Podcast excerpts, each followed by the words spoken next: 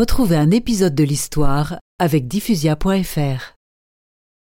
Par cette bulle papale de 1540, j'autorise la création de la Compagnie de Jésus.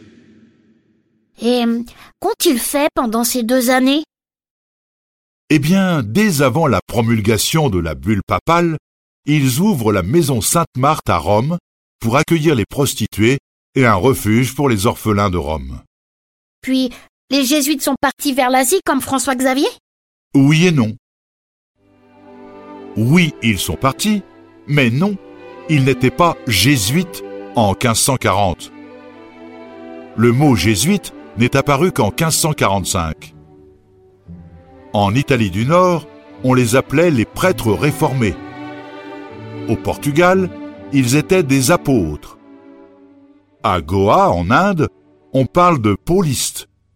Et en Espagne, d'ignatiens. Alors ça, c'est énervant. Car j'ai toujours aspiré à la modestie. Et voilà que mes compatriotes créent ce mot stupide d'ignatien. Mais le mot jésuite prend le dessus. Et il est utilisé lors du Concile de Trente, qui se termine en 1563.